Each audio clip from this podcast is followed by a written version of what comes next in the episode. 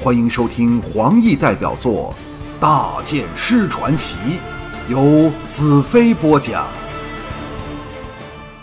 第十一章：光阴苦短。与沥青郡主结盟后的第七天，我马原和华倩在魔女殿议事厅里接见了追踪大元首回来的白丹。白丹一脸风尘和疲倦，神色既兴奋又触然道。属下率领二十四名擅长追踪的高手，经过仔细搜寻，终于发现大量鲜血遗迹，真是令人难以置信。没有人可以在流了那么多血后，仍能以那种速度逃亡。马原和华倩同时泛起恐惧的神色。大元首是人人惊怕的魔王，这更加坚定了我追杀他的意志。虽然我全无制胜的把握。白丹絮道。我们沿着血迹追去，在三十里外伏龙山脚原始森林里，发现了一只被撕裂的狮子，血都被吸干了。从附近脚印来看，可以肯定是大元首干的。我听到马原倒吸了一口冷气。当日大元首孤身逃走，并没有携带任何武器，但只凭他的双手，已经能生猎狮子这种猛兽，而且还是他受了重创的情况下。试问凡人如何能抵抗他如此惊人的力量？白丹脸上犹有余悸，当时现场兽尸狼藉的情形，一定让他和他的手下们心胆俱寒。白丹吸了一口气道：“由那时开始，我们加倍小心，但再没有发现血迹，幸而一路都有脚印或者树枝折断的痕迹。七天后，我们穿越原始森林。”到达了凶悍无比、位于森林边缘地区的闪灵族的一个村落。他脸上现出一个想呕吐的神情，令人看上去难受非常。华倩关切的道：“你要不要休息一下？”白丹摇摇头，喘息道：“那情形太恐怖了，全村二百多人全都身首异处。”十岁以上的女性全都有被强暴过的痕迹，大元首简直不是人。我冷静的道：“他并不能算是人。”马原和华倩的脸色要多难看便有多难看。白丹说了出来，情绪反而稳定下来，道：“我们继续追踪，直到连云山脉旁的山区里，大元首好像停了下来，隐藏在其中某处。”我们不敢停留，所以兼程赶了回来。我沉吟不语。当日魔女曾对我说过，废墟的所在极可能位于连云山脉后另一边的广阔沙漠里。现在大元首到那里去了，究竟这是巧合，还是大元首也知道废墟的所在？我道：“白丹，先去休息一下，你做的很好。”白丹离开后。马原和华倩的眼光集中到我身上，两人忧色重重，因为他们都知道我要追杀大元首的心意。我望向马原道：“帝国的情形如何？”马原道：“帝国眼下四分五裂，最大的两股力量便是沥青郡主的望月城和黑寡妇盘踞的原首都日出城，都有统一帝国的实力。一向位于帝国北陲的几个凶悍的游牧部落。”德西大元首战败的消息也蠢蠢欲动。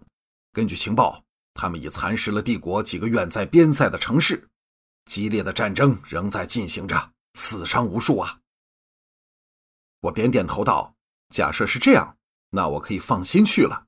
不过记着，当有一天帝国的情形稳定下来时，便是沥青转过头来对付魔女国的时候，你们千万不要松懈。”华倩叫道：“兰特。”我截断他的话，不用再说了，这是命运的安排。明天黎明，我就动身前往连云山脉。这世上没有人可以改变这个决定。马元急道：“公子，你至少也应该带一千精锐跟你同去。”我断然道：“我不想再有无谓的牺牲，而且这是我和大元首间最公平的比斗。”马元叹了一口气道：“唉。”我们曾全力搜寻公主的踪迹，但一点结果都没有。我默然不语。自公主那晚不告而别之后，我从没有一刻能放下心来。这样一个金枝玉叶的美女，在这充满危机的大地，随时可能会遇上不测的灾难。善解人意的华倩安慰我道：“你放心去吧，我会尽一切力量找她回来。说到底，我也要负一点责的。”我阻止他说下去，向马原道：“黑寡妇方面有什么动静吗？”马原道：“根据我们眼线的消息，黑寡妇离开了日出城。”但没人知道她去哪儿。这次我们之所以能战胜，除了因沥青郡主故意按兵不动，最主要的原因还是黑寡妇从中捣鬼，真是叫人难以明白。我们又商量了一会儿，马原离去。当我和华倩回到寝室时，已经是深夜了，还有三个多小时，我便要动城前往连云山脉。华倩坐在床沿，垂着头，默然不语。刚才我对她不太客气，多次截断她的话。这时很想安慰她两句，说上一些她喜欢听的话，但我实在太累了。在黎明之前，我便要启程去追踪穷凶极恶的大元首，这大地上最邪恶的祸首。现在我只想争取多一点的休息时间。我脱下外袍抛在椅上，华倩默默拾起。小心地将长袍折得整整齐齐，放在床边的小几上，再缓缓来到我身后，直至娇躯贴得我紧无可紧时，伸出有力的手扭着我的腰。我淡淡道：“太晚了。”他叹了一口气，樱唇狠狠吻了我耳后的嫩肉，趁势重重咬了我一口。我莫受痛楚。华倩柔声道。兰特公子，由始至终，你只是怜悯我，而不是爱我，从来都不是。我探手向后，反搂着他细软的腰肢，轻轻爱抚他健康动人的肉体，尽量若无其事地说：“不要胡思乱想了，我们一起做个梦吧。”华倩微怒道：“你走后每个孤独的晚上，我也只有做梦才能见到你。”现在这段宝贵的时光，又怎么可以浪费在这事儿上？我将她搂到身前，俯头下去，痛吻她甜美的香唇，而我心中想到的却是：假如不能安顿好华倩的心，使她在我走后好好打理魔女国的事务，运用她对沥青郡主的熟悉应付这个强敌，魔女国的形势便危如累卵了。华倩猛地从我怀抱里挣脱开去。有些踉跄地走到大窗前，软弱无助地靠在窗边的墙上，望着星空点点的夜空，背着我冷冷道：“你爱的是西岐，是魔女，又或是公主、郡主，但却绝不是我，绝对不是。”说到最后一句，他的香肩抽动，显示着他正在无声的哭泣。她毕竟是我的女人。我又怎能让她悲痛若斯？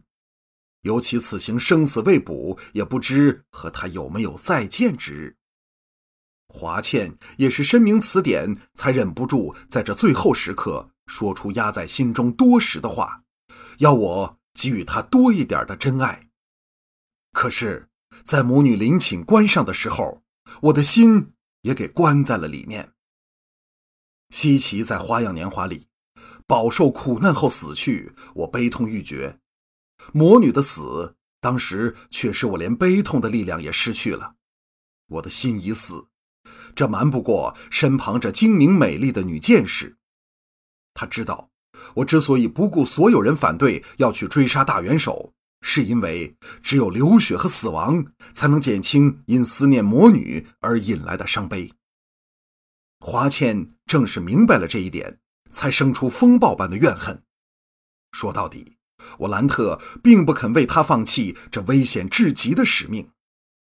我叹了一口气，张开双手，向着哀怨的美女表示欢迎道：“傻孩子，来到我怀里，我需要你的热情。”华倩停止了抽泣，转过身来，她脸上的泪痕毫无保留地呈现在我眼前。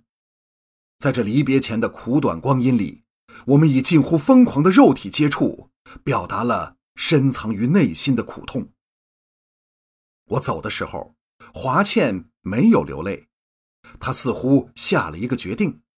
当时我并没有深思，我已经没有心情去理会明天如何。唯一燃烧的只有对大元首的仇恨，只有以他的血肉才能祭奠我的父亲、家人、齐北、西岐和魔女的在天之灵。我和大元首两个人里，只有一个人能活下去，不是他死，便是我亡。